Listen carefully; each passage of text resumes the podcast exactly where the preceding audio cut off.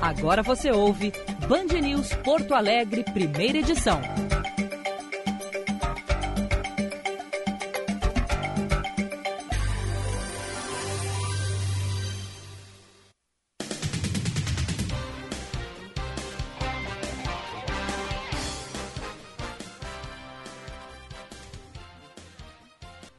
Bom dia, bom dia. Está no ar o Band News Porto Alegre, primeira edição.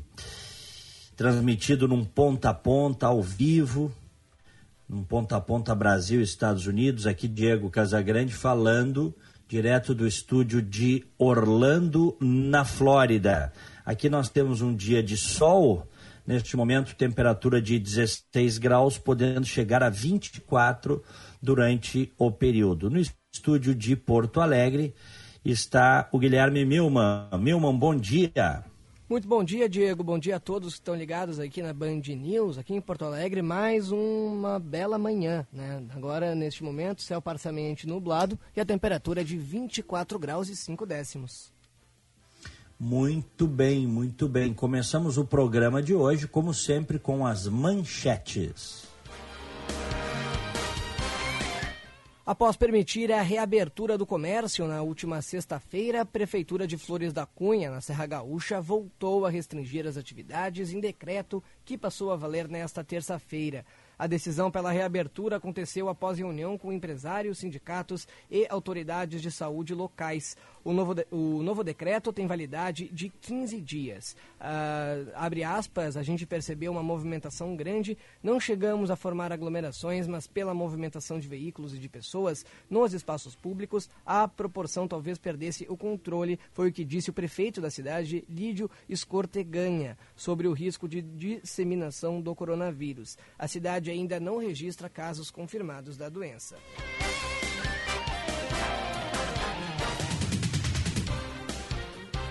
E o governador gaúcho Eduardo Leite anunciou que irá fechar o comércio em todo o estado. A medida passa a valer nesta quarta-feira e deve durar até pelo menos o dia 15 de abril. Durante o pronunciamento feito na noite desta terça-feira, numa transmissão ao vivo nas redes sociais, Eduardo Leite disse que o governo observou um indicativo de relaxamento das medidas de restrição que foram adotadas justamente quando o Estado registrou um aumento na propagação do coronavírus. Os serviços considerados essenciais serão mantidos, como, por exemplo, supermercados, farmácias, casas de saúde em geral e o setor de telecomunicações. O governador também ressaltou que setores da indústria e construção civil podem funcionar, mas vai depender do que estabelece cada cidade de acordo com seu decreto municipal. O governador vai fazer agora uma nova live às 10h45 da manhã para atender a imprensa e comentar algumas novas medidas né, a respeito do coronavírus.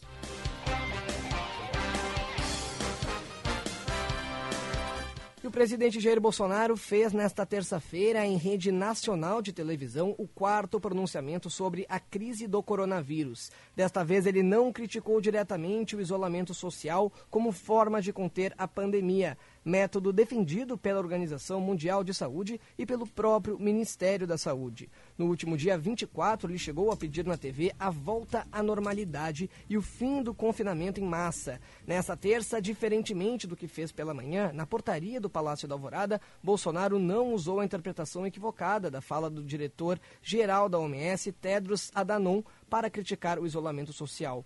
Bolsonaro é um dos poucos chefes de Estado no município que defende a retomada da atividade econômica em meio à pandemia do coronavírus. E as autoridades espanholas de saúde informaram nesta quarta-feira que nas últimas 24 horas a Espanha registrou 864 mortes por Covid-19. É o segundo dia que o país ibérico tem um pico na contagem de mortos. O número é o mais alto para um dia desde o início da pandemia do coronavírus. Na terça, a Espanha havia registrado 849 mortos, a maior cifra até então. Antes disso, o pico anterior foi no sábado, quando o país registrou 832 mortes. Com ao menos 9.053 mortes, a Espanha é o segundo país no mundo que mais teve vítimas nesta pandemia. Fica atrás apenas da Itália, que ultrapassou 12.400 mortes. O governo espanhol informou também que em 24 horas detectou mais de 7.700 contágios da doença em seu território. Com isso, o número de casas diagnosticadas supera os 100 mil. Diego. Agora, 9 e 22 vamos fazer aquilo que a gente faz diariamente, trazer a atualização, trazer os números, né? Mas antes, deixa eu dizer o seguinte: ontem o presidente Trump, a Casa Branca, admitiu estar trabalhando com um número de mortes de 100 a 240 mil nos próximos meses aqui nos Estados Unidos. De 100 mil a 240 mil mortes nos Estados Unidos. Isso no melhor cenário. Eles apresentaram, não sei se chegasse a ver, eh, Milma, essa imagem está rodando o mundo aí. É, eles apresentaram o desenho né, gráfico é, da, da pandemia achatada. Né, da pandemia, se nada fosse feito aqui nos Estados Unidos, e depois o desenho dela achatada. Se nada fosse feito, mas está sendo feito, né? se nada fosse feito, nós teríamos aqui, na previsão, né, no modelo, no cenário dos, dos que trabalham no governo americano, de um milhão e meio a dois milhões e duzentos mil mortos. Como se está trabalhando, o país está trabalhando direto para achatar a curva, flatten the curve, como eles dizem aqui, este número pode ficar entre 100 mil e 240 mil mortos. Hoje, 80% dos americanos estão sob a ordem de ficar em casa. Como nós aqui. Nós estamos fechando duas semanas em casa, tá? Uma saída só nesse período para ir ao supermercado. E como vocês sabem, o governo trabalhando o governo americano vinha trabalhando com aquela, com aquela frase 15 days to slow the spread, 15 dias para reduzir a contaminação, e agora o governo mudou essa frase para 30 days, então são 30 dias. Na verdade, nós vamos até o final do mês, até o dia 30 de abril, pelo menos aqui nos Estados Unidos, nesta situação de ficar em casa, tá? E nesse momento, ó, deixa eu entrar aqui no site da Johns Hopkins, nós temos, olha aqui, ó, nós temos, de novo, deixa eu dar um reload, porque eles atualizam Johns Hopkins University and Medicine, é um grande centro de pesquisa em saúde e medicina do mundo, que fica aqui nos Estados Unidos, está aqui, ó. Total de 874 mil casos confirmados, logicamente que isso é muito mais, mas confirmados, casos que foram é, testados, 874 mil no mundo, 43.291 mortos por coronavírus, 185.194 se recuperaram. Os Estados Unidos é o centro da pandemia em contaminação. Nós temos aqui, segundo a Johns Hopkins, 189.633 casos hoje, com o número de mortos passando dos 4 mil. A Johns Hopkins já trabalha com o número de 4.081 mortos. 7.136 se recuperaram. Aqui no meu condado, eu moro no condado de Orange, Orange County. Né? É, eles estão abrindo agora, estão abrindo hoje, tá? um drive-thru para testar as pessoas. Isso é uma iniciativa bem interessante. É, a gente tem visto aí nas reportagens muitos elogios ao modelo sul-coreano, só que o modelo sul-coreano, dizem os especialistas, ele só funcionou e funciona bem né, de, de permitir que a vida continue, mas isolando as pessoas contaminadas, porque eles têm muita testagem, testes em massa, inclusive com drive-thrus, né? O sujeito entra com o carro, eles vêm ali com a pistolinha para tirar a febre do sujeito, fazem o teste, e em seguida eles sabem se o sujeito está ou não contaminado. Se estiver contaminado, esse sujeito vai para a quarentena, se isola dos demais e a partir dali eles passam a perseguir as relações, né, a buscar, na verdade, as relações desse sujeito para isolar essas relações também em caso é, de testagem positiva para coronavírus. Então, é possível fazer diferente, é possível, segundo é, os cientistas, os especialistas, é, os imunologistas, fazer diferente, desde que você tenha testagem e disciplina. Tem que ter testagem e disciplina. E é isso que os Estados Unidos está tentando agora fazer. Só que é um país muito grande, né? Tem mais de 320 milhões de pessoas. Cada estado americano aqui, a gente pode dizer é, que é um país, tem as suas regras próprias, é, cultura é, diferente, né? mas eles estão tentando fazer, buscar muita testagem. Disse, é, falou Trump por esses dias que já estavam testando 50 mil por dia, queriam aumentar esse número, e muita disciplina para poder manter estas restrições de convívio social.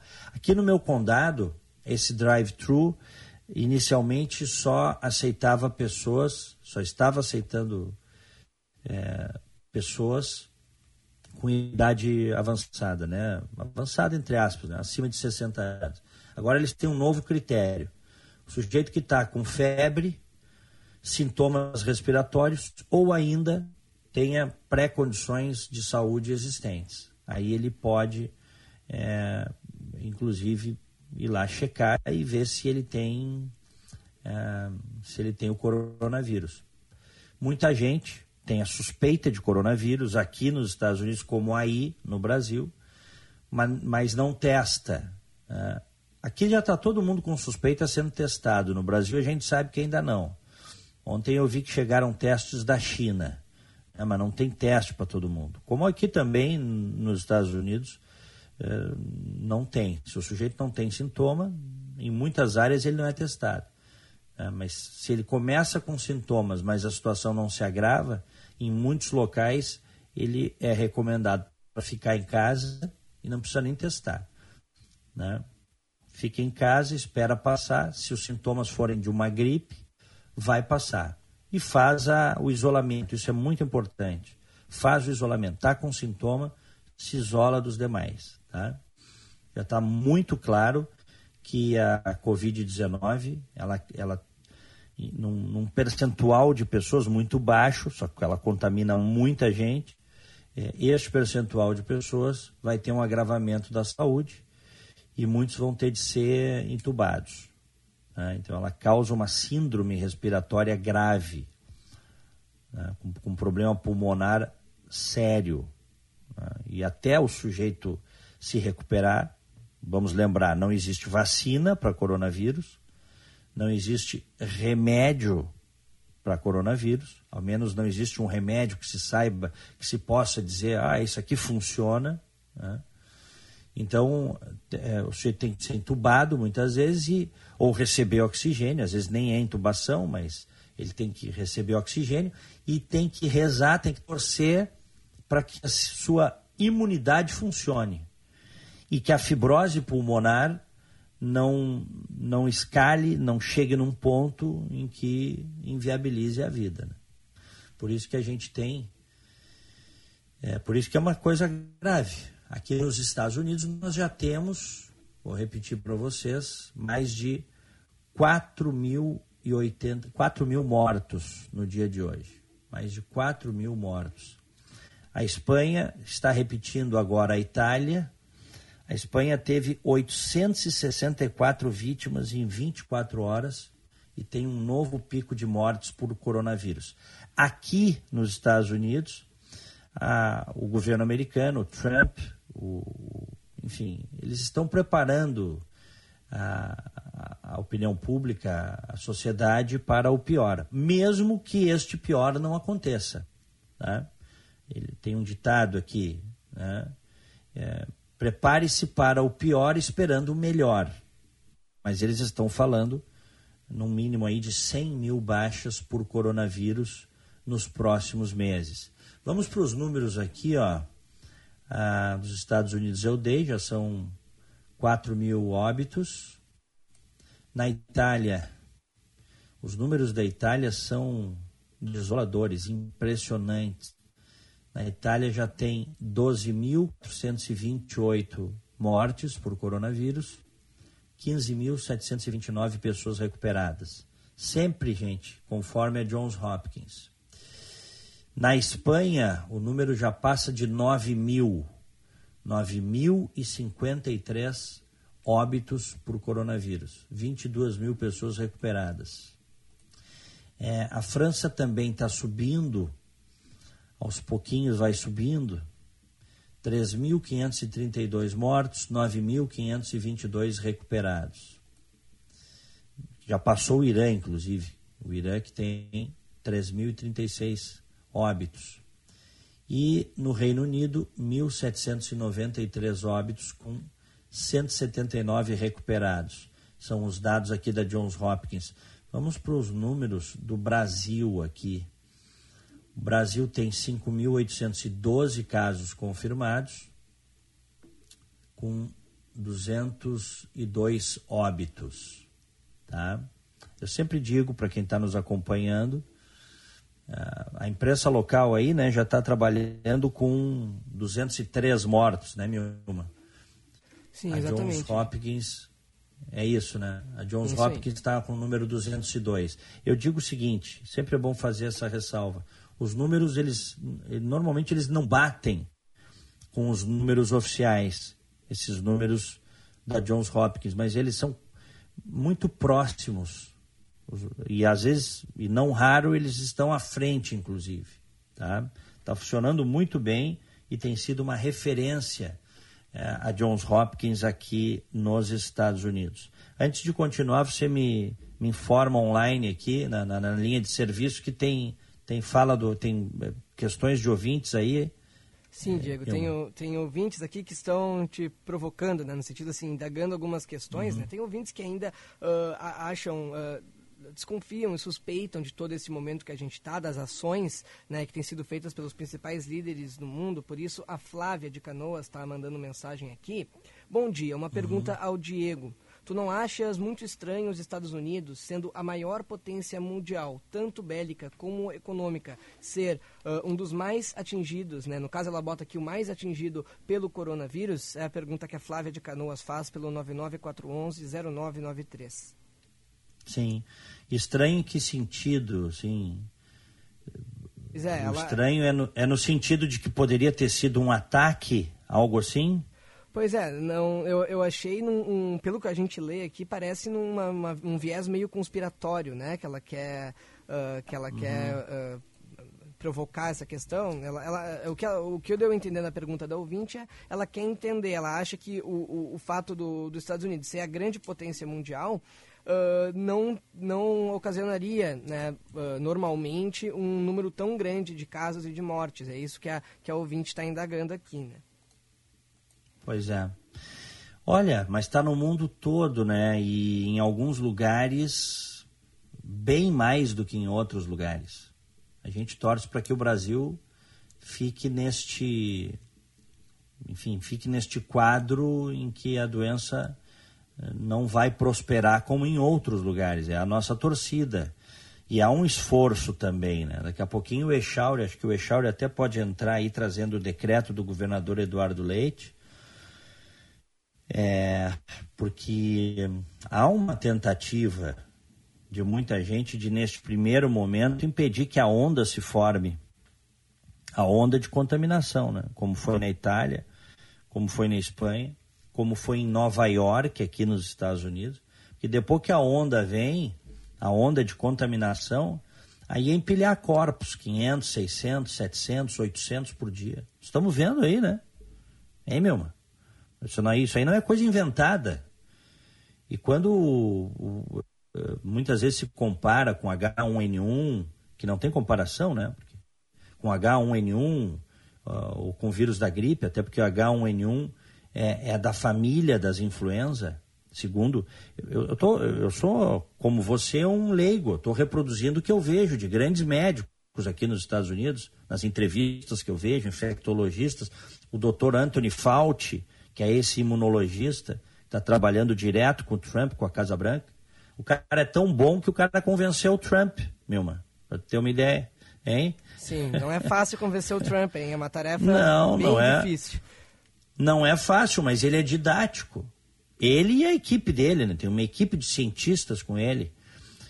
Eles, eles mostram que a coisa não é brincadeira. Coronavírus não tem vacina e coronavírus não tem remédio que se saiba para ele. E causa uma síndrome respiratória muito grave, muito severa. Contamina, de novo, muita gente num curto espaço de tempo, muita gente. Ele, ele é virulento, né? tem um alto grau de contágio. Então, tu faz um cálculo comigo tá? É mais, mas eu vou trabalhar com 1%. Eu vou fazer o mesmo cálculo que um médico fez na TV aqui, tá? Recentemente. Faz o cálculo comigo e os ouvintes acompanham. Acompanhem, por favor. Se 1% das pessoas tiver a saúde agravada, tá? Você até tem um percentual maior daqueles que têm sintomas, tá? Mas se 1% é, precisar de hospital, se você tiver um milhão de contaminados, você vai ter 10 mil pessoas precisando de hospital numa localidade. Sabe o que é isso, Milma? Imagino, não é, não é pouca coisa. Não é brincadeira, cara. Não é brincadeira.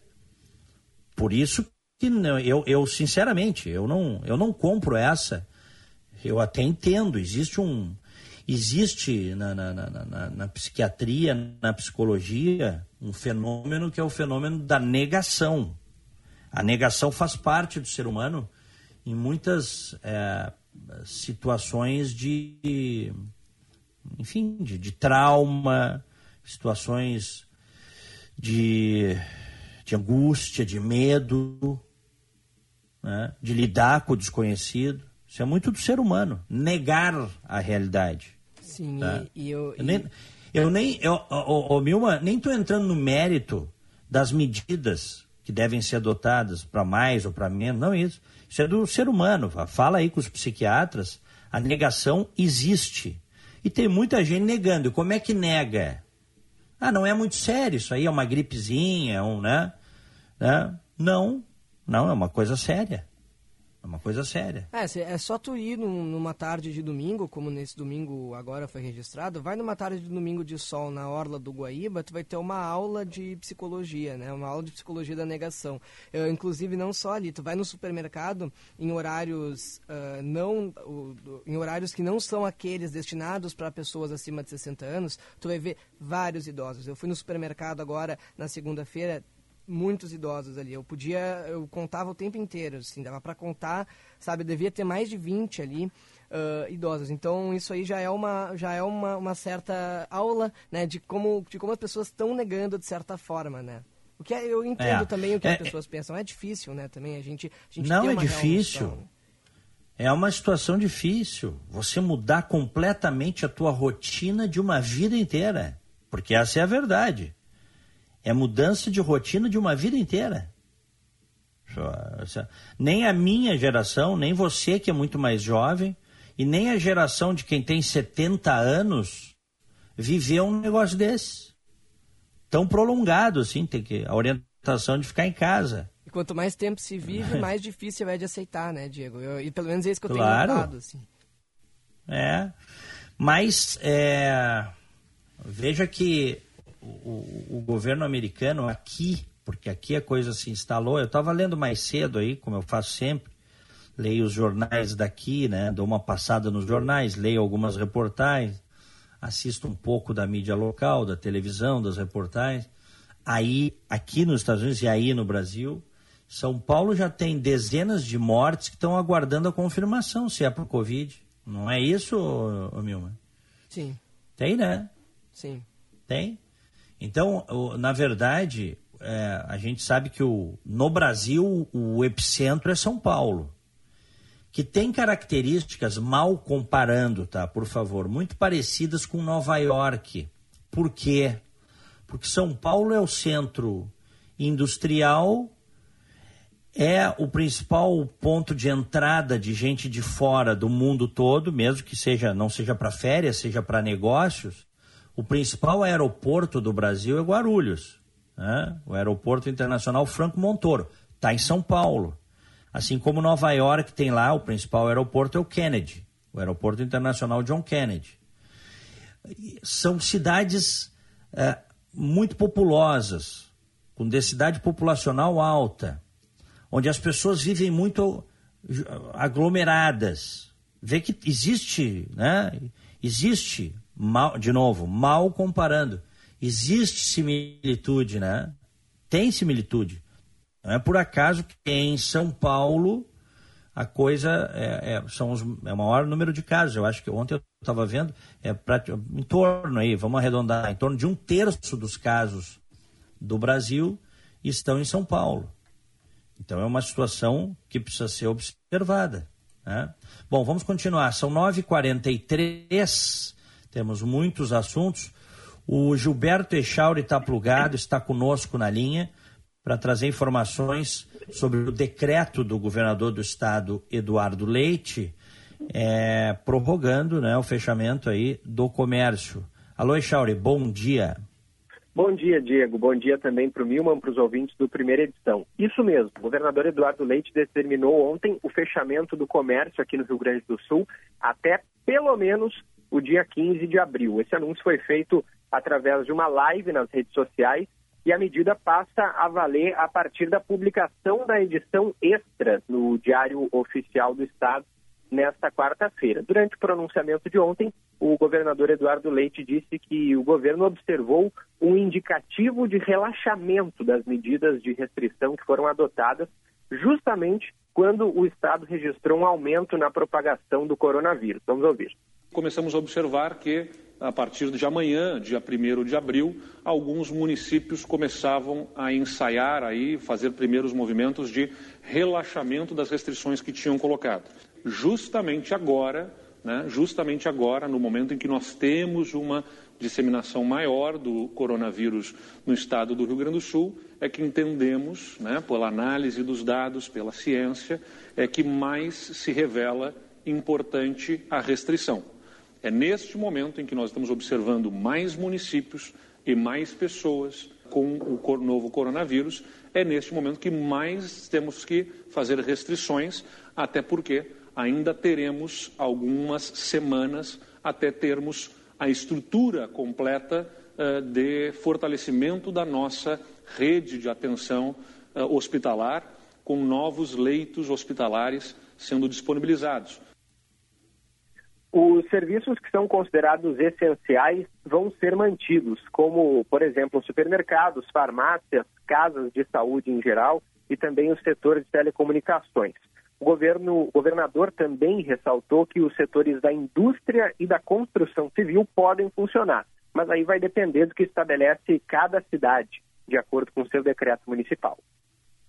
Mantém-se em atividade a indústria e a construção civil no que se refere ao decreto estadual. Alguns municípios foram além e estabelecem restrições nesses itens para o Estado do Rio Grande do Sul, para o governo do Estado, a atividade industrial e a atividade da construção civil dentro da indústria são atividades que devem continuar, porque é muito menor o risco de contágio. Já temos uma restrição com as aulas, com a atividade não apenas das aulas da rede estadual, mas da rede municipal, da rede privada, das universidades. Já temos suficientemente a restrição de circulação e com o comércio vamos restringir também ainda mais a, a circulação nas nossas cidades.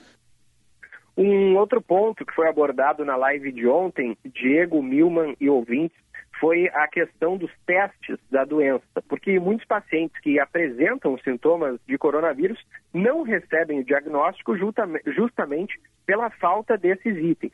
O governador reiterou que nas próximas semanas o Estado deve receber kits de testagem, testes rápidos, respiradores para UTI e também outros equipamentos de auxílio no tratamento.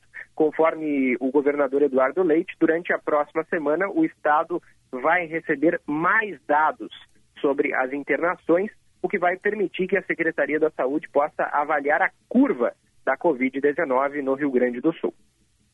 Nesta próxima semana, nós teremos melhores informações, melhores dados a partir de uma melhor dinâmica de levantamento das informações sobre as internações em todos os hospitais do Estado. Todos deverão obedecer um novo protocolo de informações de internações que vão nos dar as condições de podermos avaliar uh, melhor qual a curva, qual a tendência que se, está, que se estará observando no estado do Rio Grande do Sul. O governador Eduardo Leite também falou ontem sobre os caminhoneiros, deixando claro que vai manter abertos os postos de combustíveis, assim como as lojas de conveniência e também os restaurantes desses locais. Diego, esse foi um resumo, portanto, do pronunciamento do governador Eduardo Leite ontem, com destaque, portanto, para o uhum. fechamento do comércio, pelo menos né, até o dia 15 de abril. Vale ressaltar que, à medida que a gente vai chegando próximo do dia 15 de abril, há uma tendência de que esse prazo seja prorrogado. Diego. Muito bem, obrigado, repórter Gilberto Echauri. Diego. Que normalmente está conosco no estúdio, mas agora está fazendo um home office aí. Diga, Milma. É importante sobre essa fala destacar outro, outro ponto também. Logo mais, 10h45 da manhã, o governador vai fazer uma nova live atendendo questões da imprensa. E uma das principais questões que são esperadas que o governador responda diz respeito a uma decisão uh, que veio ontem do, do TRF da segunda região, lá do Rio de Janeiro Uh, tem toda aquela questão né, do decreto do, do Bolsonaro da semana passada, que pedia que todos os estados uh, deixassem pelo menos 25%, uh, permitissem 25% da capacidade das pessoas em templos religiosos e mantivessem agências lotéricas abertas. Né? Essa decisão acabou sofrendo uma reviravolta na, na sexta-feira, da semana passada, a Justiça do, do Rio de Janeiro uh, proibiu uh, alguns pontos né, e pe acabou permitindo que o governo pudesse uh, criar suas próprias normas a respeito da, desses estabelecimentos. Então, no sábado foi enviado um novo decreto que permitiu apenas até 30 pessoas nos templos religiosos e sobre as lotéricas, apenas caso o município pudesse cabendo aí a decisão do município. Se os municípios concordassem em abrir, né, cada município poderia decidir ou não porém, claro, mantendo as normas de distanciamento e todas as recomendações. Agora, né, ontem à noite, o TRF uh, liberou mais uma vez que uh, o decreto do Bolsonaro valesse. Então, há uma expectativa para ver se novamente vai se alterar, né, volta, então, uh, pode voltar a, a capacidade em templos religiosos, em missas, cultos, etc., aumentar de novo para 25% e as lotéricas precisarão aí estar abertas se o governador acabar acatando este pedido, Diego. Uhum.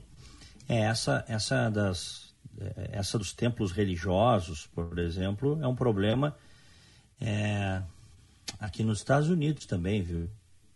Porque há uma pressão da, da, de, de, de, algumas igrejas para ficar abertas. Né? E contra a orientação do governo ou até determinação dos governos estaduais e dos governos dos condados a ampla maioria está seguindo a recomendação ou a determinação de não ter cultos. Eles estão fazendo os cultos online, ou não estão fazendo, mas hoje em dia faz online, né?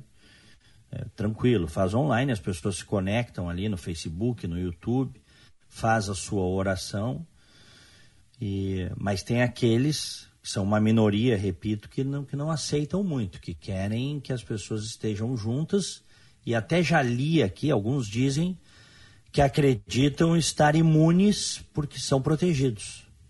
Aí vai da crença de cada um, né? Mas não é, não, não acho que seja recomendável. Eu acho que a gente tem que, acho que fé e ciência andam juntos, tá?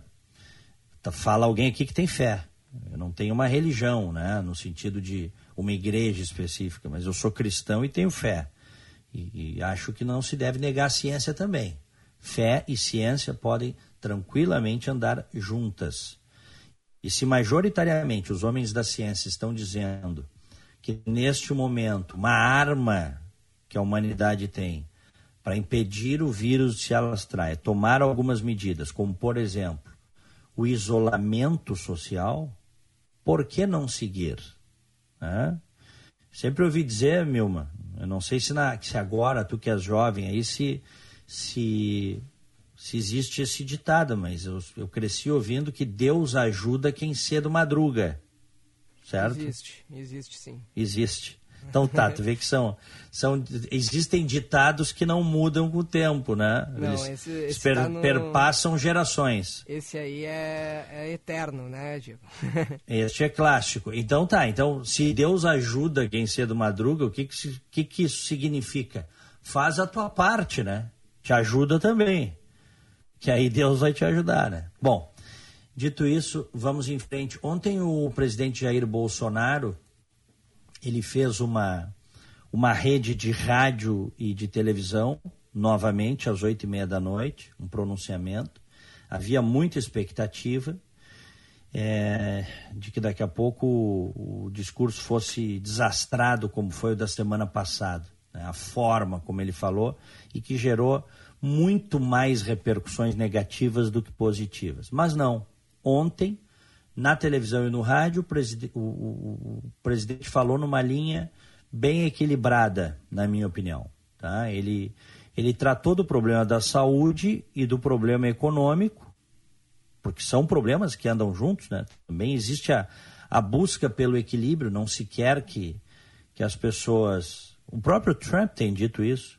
Não se quer que o tratamento seja tão severo né, que faça as pessoas daqui a pouco uh, morrerem por falta de dinheiro, não terem dinheiro para para comprar comida, para comprar remédio, seria o colapso econômico. Então, ele procurou buscar esse, esse equilíbrio, né? equilibrar a, a, questão da saúde com a questão da economia. Também ofereceu solidariedade à nação, estava muito mais calmo, mais tranquilo. Né? É, chamou a união, ele está sendo criticado agora porque diz que ele fez uma leitura particular do, do que disse o, o diretor da OMS. Mas eu estou dizendo o seguinte: nesse momento nós precisamos ter serenidade e responsabilidade e não tratar o problema como uma coisinha, tá? Que não é. Então, neste particular, eu acho que o, o pronunciamento do presidente ontem foi bastante equilibrado. Bem, vamos seguir. Olha aqui, ó. É, o Ministério da Saúde confirma que já passa de 5.500 os casos confirmados do novo coronavírus, com 201 mortes relacionadas à doença. Brasília, João Pedro Melo. Após uma reunião do gabinete de crise no Palácio do Planalto, o governo federal anunciou mais ações relacionadas ao combate do coronavírus no país. Ficou definido que o Ministério da Saúde vai distribuir ao longo da semana 40 milhões de equipamentos de proteção individual para profissionais de saúde. Além disso, 500 mil testes rápidos para o diagnóstico da doença vão ser distribuídos em todo o país para profissionais da área de saúde e agentes de segurança. Até agora, o Brasil contabiliza 5.517 casos confirmados de coronavírus, com mais de 200 mortes relacionadas à doença. O ministro da Saúde, Luiz Henrique Mandetta, voltou a defender as medidas de isolamento e destacou que não serão feitas medidas que coloquem a população brasileira em risco. Nós não vamos fazer medidas que sejam arriscadas para o nosso povo enquanto nós não tivermos condições de trabalho e enquanto nós não somos também um país que não está investindo em condições para que o povo enfrente. Até agora, São Paulo tem 2.339 casos contabilizados. Na sequência, aparece o Rio de Janeiro com 708. O Ceará tem 390 situações e o Distrito Federal 332. Em um pronunciamento em cadeia de rádio e TV, o presidente Jair Bolsonaro citou o discurso do diretor-geral da OMS, Tedros Adhanom, e destacou que o país precisa voltar à atividade. Mas agora estamos diante do maior desafio da nossa geração. Minha preocupação sempre foi salvar vidas, tanto as que perderemos pela pandemia, quanto aquelas que serão atingidas pelo desemprego, violência e fome. Ainda nessa terça-feira, o Ministério da Economia anunciou que o Brasil já destinou 2,6% do produto interno bruto para ações emergenciais do coronavírus e que uma proposta de emenda à Constituição será enviada ao legislativo nos próximos dias para regulamentar tais ações. Por último, o Ministério da Justiça anunciou que vai prorrogar o fechamento da fronteira com a Venezuela. Ainda não foi estabelecido um prazo, mas a expectativa é de uma alteração na data para evitar a proliferação do novo coronavírus. 9,57 aqui em Orlando, temperatura de 17 graus. Na capital dos gaúchos, 25 graus. Muito bem, mas o antagonista está dizendo, site o antagonista, que o discurso conciliador do presidente durou poucas horas. Foi um discurso conciliador ontem à noite, agora de manhã ele já publicou nas redes sociais o vídeo de um sujeito que acusa os governadores de estarem matando o povo de fome. Num galpão deserto, o sujeito diz: Não se esqueçam, não. A culpa disso aqui é dos governadores, viu? Porque o presidente da República está brigando incessantemente para que haja uma paralisação responsável. Tem governadores querendo ganhar nome e projeção política à custa do sofrimento da população, diz o homem nesse galpão deserto e que foi uh, publicado agora mais cedo pelo presidente Jair Bolsonaro. 9 e 58. O presidente afirma que vai sancionar o mais breve possível o projeto que prevê repasse de 600 reais por três meses aos trabalhadores informais. Recentemente, a equipe econômica do governo federal destacou que as ações e os pagamentos devem ter impacto de 50 bilhões de reais nos cofres públicos. João Pedro Melo afirma que vai sancionar o mais breve possível o projeto que prevê o repasse de 600 reais por três meses aos trabalhadores informais. A medida foi aprovada na Câmara dos Deputados e no Senado Federal e libera os valores durante o período de pandemia.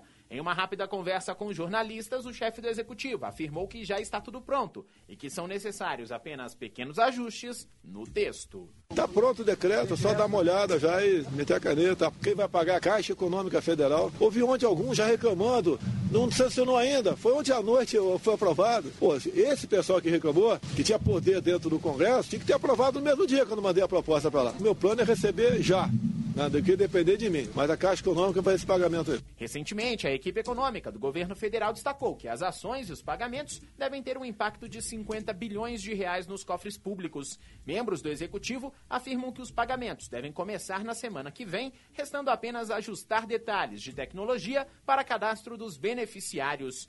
O ministro da Cidadania, Onix Lorenzoni, afirma que os cidadãos serão encontrados através do banco de dados do Cadastro Único e que a ideia é de fazer o pagamento antes da Páscoa. Nós estamos preparando todo o sistema para ver se semana que vem, provavelmente antes da Páscoa, a gente já tem condições de poder alcançar esses recursos, essa primeira fase desses 600 reais, para os informais, os MEIs, os contribuintes individuais, os trabalhadores intermitentes, que é uma nova figura que existe hoje na legislação trabalhista. Vale lembrar que a lei aprovada ainda vai passar por sanção presidencial além de um decreto regulamentador e uma medida provisória de crédito extraordinário. Ainda segundo o governo federal, com os detalhes definidos, o cidadão não vai precisar ir diretamente às agências da Caixa e do Banco do Brasil para receber esse auxílio. Também pelo material, ficou definido que mães solteiras de baixa renda, na condição de chefes de família, vão ter direito ao valor de R$ 1.200.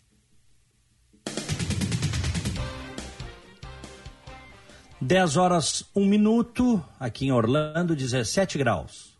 Já aqui em Porto Alegre, 25 graus.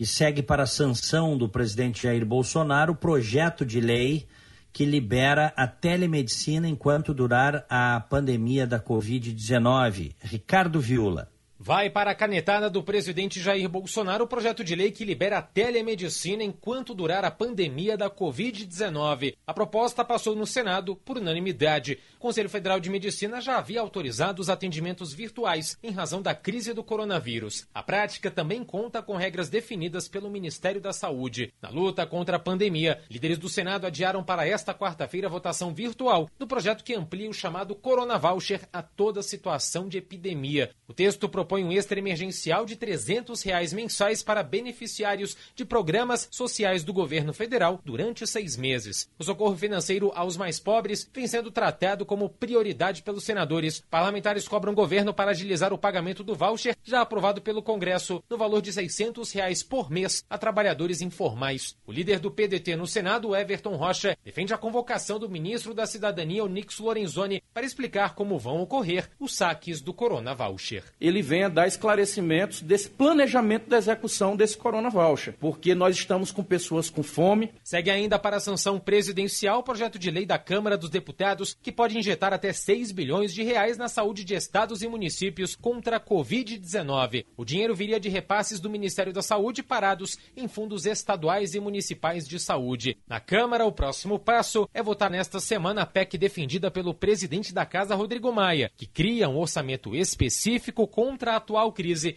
separado do orçamento geral do governo. Minha projeção é que essa crise possa é, obrigar o governo a caminhar para um gasto de até 8, 10% do PIB, é um gasto muito grande, e a PEC vai dar condições para o governo realizar os gastos e vai dar segurança jurídica para que os ministérios possam tomar as decisões. Além disso, segundo Maia, os deputados querem aprovar o adiamento da entrega das declarações de imposto de renda em meio ao avanço do novo coronavírus.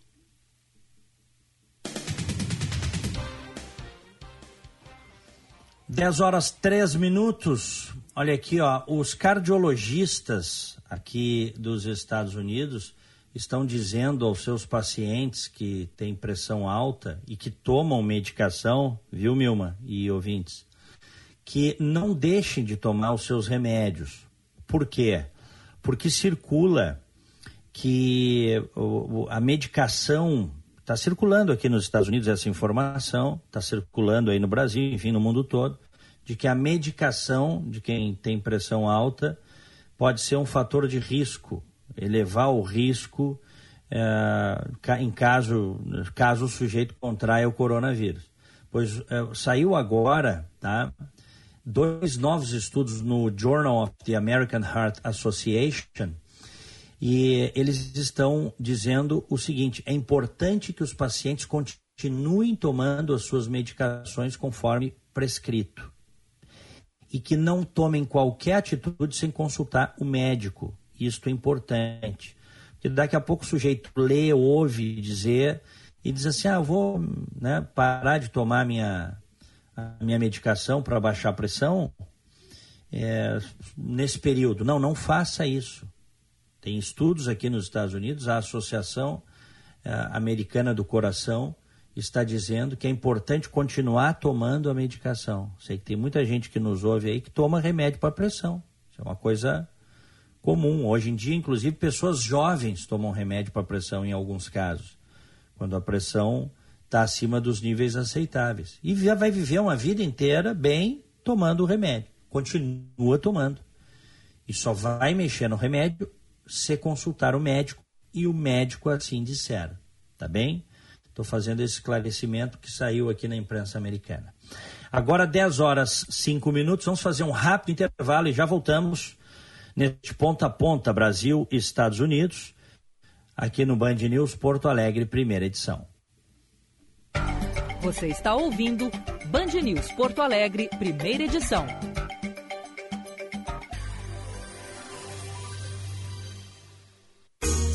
Drops de Luxo, com Paulo Kieli. Olá, ouvintes do Drops de Luxo. A empresa americana de pesquisa de comportamento do consumidor NPD, uma das maiores nos Estados Unidos, já liberou informações e constatações sobre a mudança de comportamento das gerações millennials em relação ao consumo de produtos de luxo. E eles acreditam que esse novo perfil deverá perdurar, mesmo após o término da crise. Mr. Marshall Cohen explica que essa é a segunda crise vivida por essa geração depois da crise de 2008 o que vem reforçar o comportamento dos jovens consumidores. Aquela compra discricionária está passando para a compra da necessidade apenas. Os jovens agora procuram mais por soluções do que pela simples satisfação dos desejos. Expostos às fragilidades das oscilações dos mercados em função das crises cada vez mais próximas umas das outras, os consumidores estão definitivamente repensando suas formas de consumir, principalmente no mercado do luxo. Porém, nem tudo é negativo. Segundo o Mr. Coin, alguns produtos de beleza já apresentam declínio em vendas, enquanto produtos para atividades físicas tiveram um leve aumento. Materiais de limpeza estão tendo aumentos importantes e os hábitos do uso desses produtos devem perdurar. Equipar a casa com escritórios remotos também deve apresentar aumentos de vendas e todo tipo de materiais envolvidos, grande parte também apoiados pelas próprias empresas. Outra tendência é cozinhar em casa, o que proporcionará o aumento de venda de produtos para cozinha e utensílios para o lar, assim como demais acessórios de convivialidade. Mesmo sendo cedo para prever, a venda de brinquedos e aparelhos de entretenimento em casa também deverão tornar-se hábitos e continuar a vender mesmo depois da crise. Existem certamente inúmeros setores que podem contar com crescimento e as pessoas precisam começar a olhar para essas oportunidades para compensar possíveis perdas momentâneas. Bom luxo para vocês e até o próximo Drops. Um abração. Tchau, tchau. Atenção, empresário. Esse recado é para você.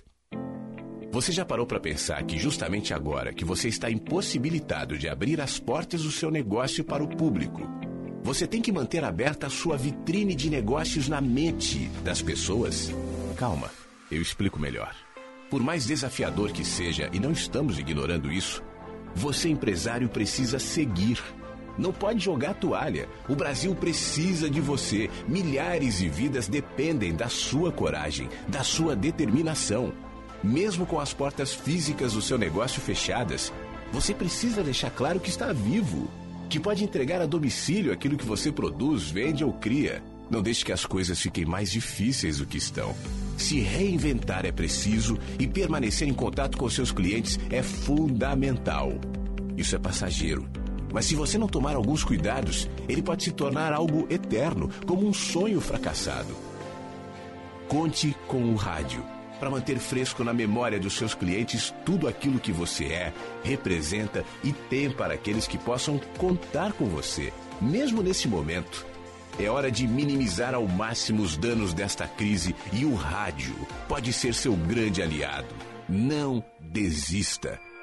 Continue mostrando para todos através do rádio que você é maior que tudo isso.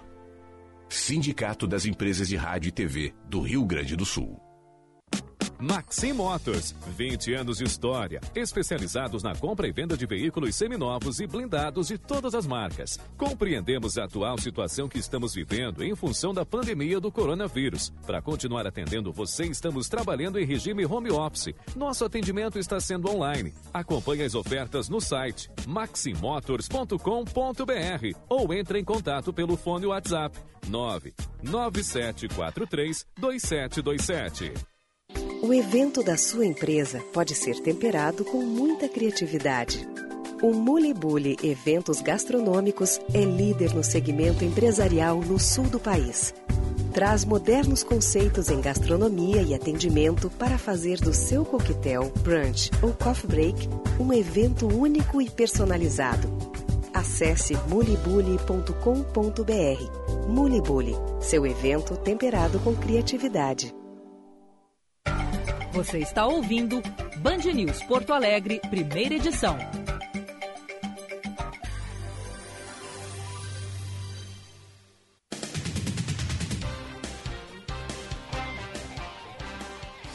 Dez e dez. Continuamos no ponta a ponta Brasil Estados Unidos. Eu estou aqui no estúdio de Orlando, na Flórida. Temos aqui um dia bonito de sol, céu azul, 17 graus. Aqui em Porto Alegre também um belo dia de sol, mais um. A chuva não está vindo aqui na capital dos gaúchos, agora 25 graus e 4 décimos.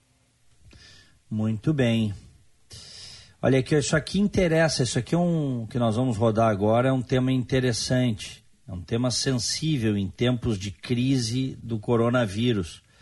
Bom senso entre inquilino e proprietário de imóvel. Oi? Oi, pode seguir. Nilma? Oi, Não, é que seguir. eu ouvi um. Sim, Tá. teve um pequeno problema aqui, mas pode seguir. Tá. Bom senso entre inquilino e proprietário de imóvel é a melhor alternativa em caso de pedidos de renegociação de valores. Assessor jurídico do Secov RS alerta, no entanto, que é preciso estar atento às pessoas que buscam tirar vantagem da pandemia do coronavírus para obter redução de cobrança. Gilberto Echauri.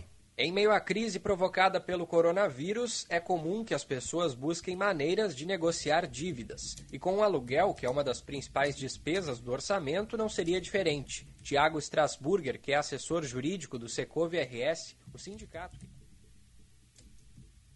Perdão, vamos, vamos de novo aqui, Diego, só um minutinho. Em meio à crise provocada pelo coronavírus, é comum que as pessoas busquem maneiras de negociar dívidas. E com o aluguel, que é uma das principais despesas do orçamento, não seria diferente. Tiago Strasburger, que é assessor jurídico do Secov RS, o sindicato que representa as imobiliárias no Rio Grande do Sul, explica que, diante das dificuldades financeiras provocadas pela pandemia, nada impede que o inquilino busque a renegociação do valor do imóvel. No entanto, o proprietário não é obrigado a reduzir o preço. É bom que se diga que essas situações do coronavírus elas não autorizam qualquer redução, abatimento ou, ou renegociação do valor do aluguel elas não são obrigatórias. Por isso que a gente tem orientado que as negociações são fundamentais. Estes aluguéis ainda são obrigações pactuadas num contrato. E então, se eu não consigo adimplir completamente a minha obrigação agora, o que alguns têm feito é realmente negociar esse pagamento mais para frente.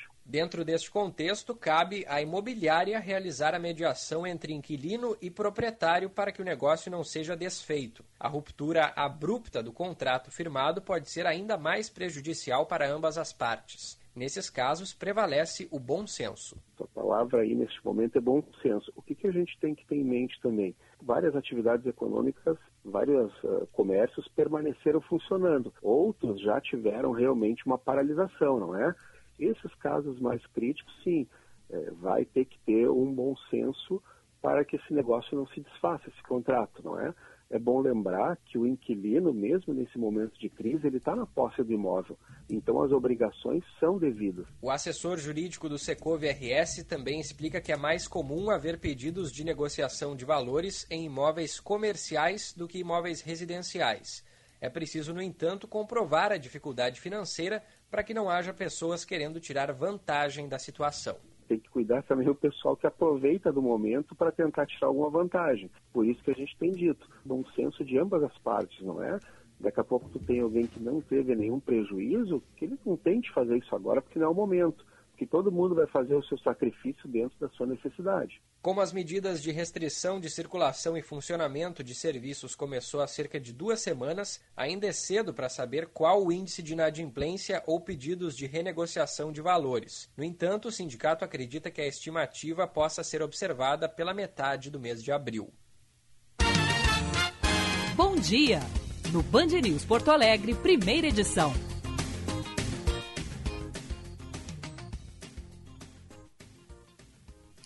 Aniversariantes de hoje, recebam o nosso abraço, recebam o carinho do primeira edição.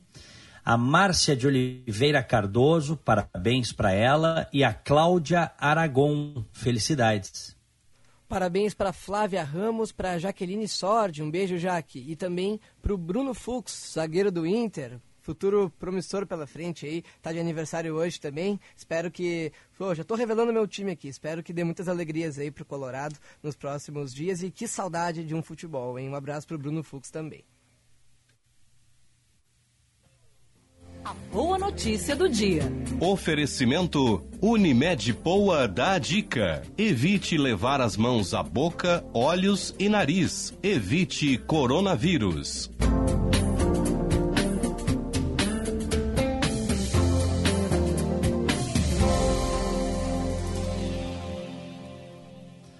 Olha, a Johnson Johnson, em parceria com o governo americano, quer fabricar até um bilhão de doses de vacina contra o coronavírus, tá?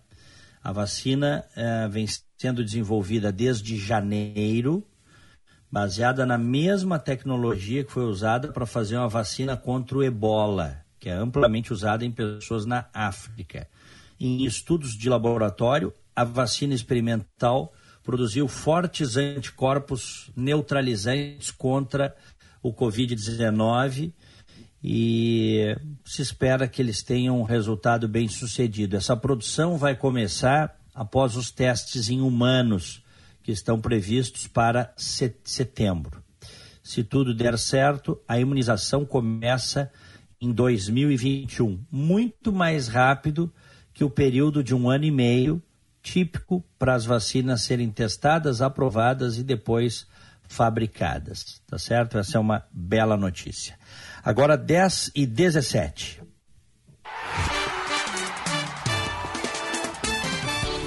Esportes, na Band News FM.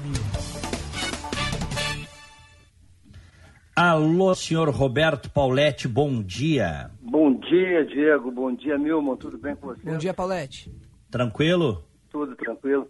Diego, Milman, vocês já imaginaram um transatlântico sem comando, sendo, sendo dirigido, não é essa a palavra, mas sendo operado por marinheiros, sendo operado pelos imediatos, por suboficiais, certamente teria problema e ele não chegaria no caminho que ele é, planejado desde o início da sua viagem. Pois é assim que eu vejo a CBF hoje e o futebol brasileiro em relação a esses problemas que estão acontecendo. Nesse momento agora, o futebol brasileiro precisa ter líder, precisa ter uma liderança forte da CBF para levar esse transatlântico para o lugar certo. Porque o futebol é um negócio gigantesco, o futebol é um negócio que envolve valores astronômicos e, no entanto, até agora nós já estamos com, essa, com esse problema do coronavírus há mais de mês e, e, e avisado para os clubes que só voltarão em abril, final de abril, e não tem nada definido ainda sobre campeonatos regionais, sobre campeonato brasileiro, sobre Copa do Brasil. Ou seja, os clubes querem uma coisa, eles querem o brasileiro, porque é ali que está o dinheiro, na Copa do Brasil é ali que está o dinheiro. As federações querem terminar os seus regionais, porque elas já receberam dinheiro dos seus patrocinadores. E os jogadores dizem que não decidem nada porque não foram chamados para conversar. Esse é um retrato. Até há pouco tempo nós tínhamos isso no país todo, né, Diego e Milton? Agora estamos uhum. tendo um futebol e o nosso futebol não anda. Não anda por causa disso. Já era para estar tá tudo resolvido, vocês não acham? É, eu acho, eu acho. Mas é, em, em muitas áreas, vamos dizer assim, Paulette, estão em compasso de espera, né? Então, acho que tem a ver com isso também. Não, tem a ver, mas, mas no futebol as coisas não são tão difíceis de planejar, porque existe um calendário pronto. Tem que cumprir 38 datas do Campeonato Brasileiro, tem que cumprir uma Copa do Brasil, tem que cumprir uma Libertadores. A gente sabe disso. O, mas será que vai é? dar tempo? Será dá que tempo. vai dar tempo para cumprir? Dá tempo. dá tempo, mas tu tens que sacrificar alguma coisa. E essa coisa vai ser o, o, o gauchão, os campeonatos regionais. É isso que tem que ser tomado de decisão. Tem clubes que já fecharam as portas. O, o Novo Hamburgo uhum. já não tem mais jogadores, já dispensou a todos.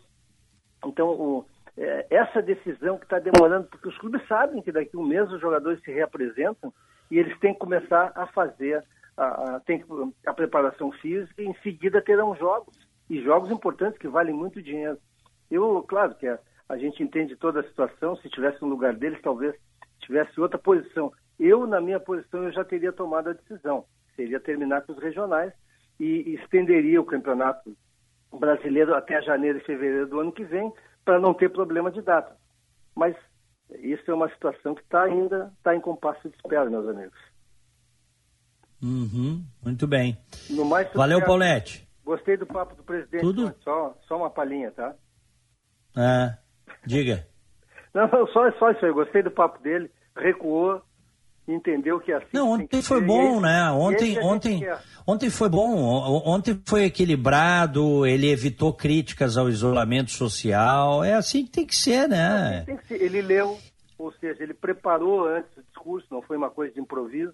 É isso que tem que ser. Um, é o que cara, a, o que a gente sabe, ele, né? o que a, o que a gente sabe é que ele ele se reuniu, ouviu várias pessoas lá e, e aí acabou indo por uma, por, né, por uma linha de não confronto, uma linha mais moderada, né, que neste momento que as pessoas estão todas estressadas, há muitas dúvidas, né? Ele pode é, eu acho que eu acho que ele Mandetta, foi né? bom. Se ele surfar na onda do Mandetta, pois é. ele, ele vai muito bem. É, eu tenho, eu fiquei assim, desde antes do pronunciamento, eu já estava apostando nessa postura do Bolsonaro, porque eu acho que o Bolsonaro é muito influenciado pelas ações do Trump. que é uma coisa que já vem, uh, já vem sido falada há muito tempo, né? E no momento que o Trump recua também, que aumenta o prazo para o isolamento, eu imaginei que o Bolsonaro pudesse uh, usar esse mesmo artifício, né? Não, não a mesma medida, mas, mas dar uma recuada também. Eu não sei o que, que vocês acham, é um questionamento que eu estou trazendo, quão o Trump influenciou nesse recuo do Bolsonaro, nesse pronunciamento de ontem. Olha, não, eu, eu acho, quanto, eu concordo. Eu não sei quanto, mas, mas eu mas, acho que foi positivo. Ah.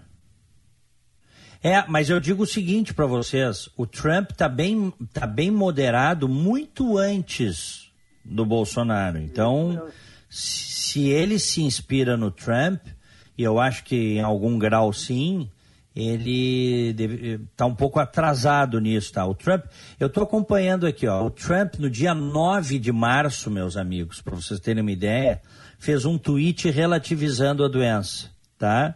comparando inclusive com o número de mortos por gripe comum e por gripe, por gripes, enfim.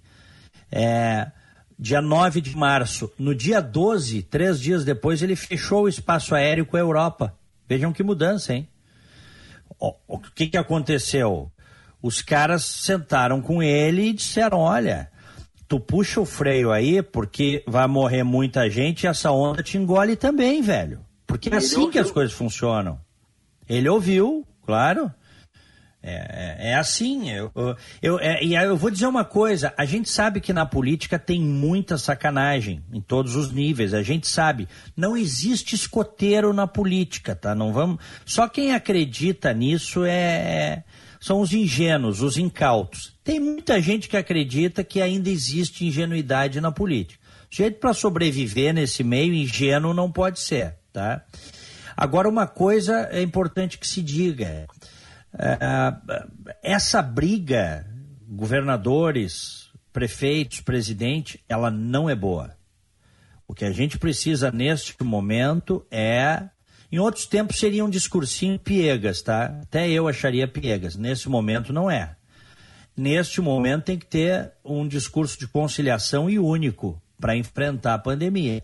Porque se acontece, vamos lá, Imagina se acontece em São Paulo, tá? Vamos bater na madeira aqui, tá? Vamos orar, vamos. Em São Paulo e no resto do Brasil, mas São Paulo, que é o que parece que é o epicentro da pandemia. O que está acontecendo em Nova York? Como é que é. fica a situação? Eu acho que vale uma analogia, né, Diego, com o que eu estava falando antes. O, nós precisamos realmente ter uma liderança agora, e eu acho que o papo do presidente ontem foi nessa linha. Ontem ele foi um, é, tomara, um né? que mandou uma mensagem geral para todos, até o nosso governador também fez um bom pronunciamento à noite também. É isso que a gente quer, né? Nós queremos a serenidade para passar esse, esse momento ruim. Um abraço a vocês. Abraço, abraço grande, Paulette. Os pesquisadores, só para fechar aqui, os pesquisadores estão dizendo, é, Milman e ouvintes, que entre 50% e 80% dos habitantes do planeta podem contrair o vírus. Tá? A Angela Merkel já tinha dito, a chanceler alemã, há algumas semanas, cerca de duas semanas, creio eu, ela disse: em torno de 70% da Alemanha pode pegar o vírus. É, o problema todo não né, é, é o seguinte: é bom, sob certo aspecto, contrair o vírus e passar pelo vírus, teoricamente, até onde se saiba, cria imunidade, tá?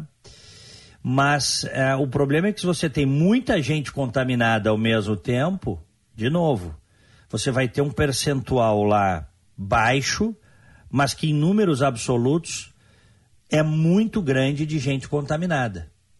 Por isso, se esta contaminação se der entre né, 50% a 80% dos habitantes do planeta, dos 7 bilhões de habitantes do planeta, que isso seja espaçado para não colapsar a saúde.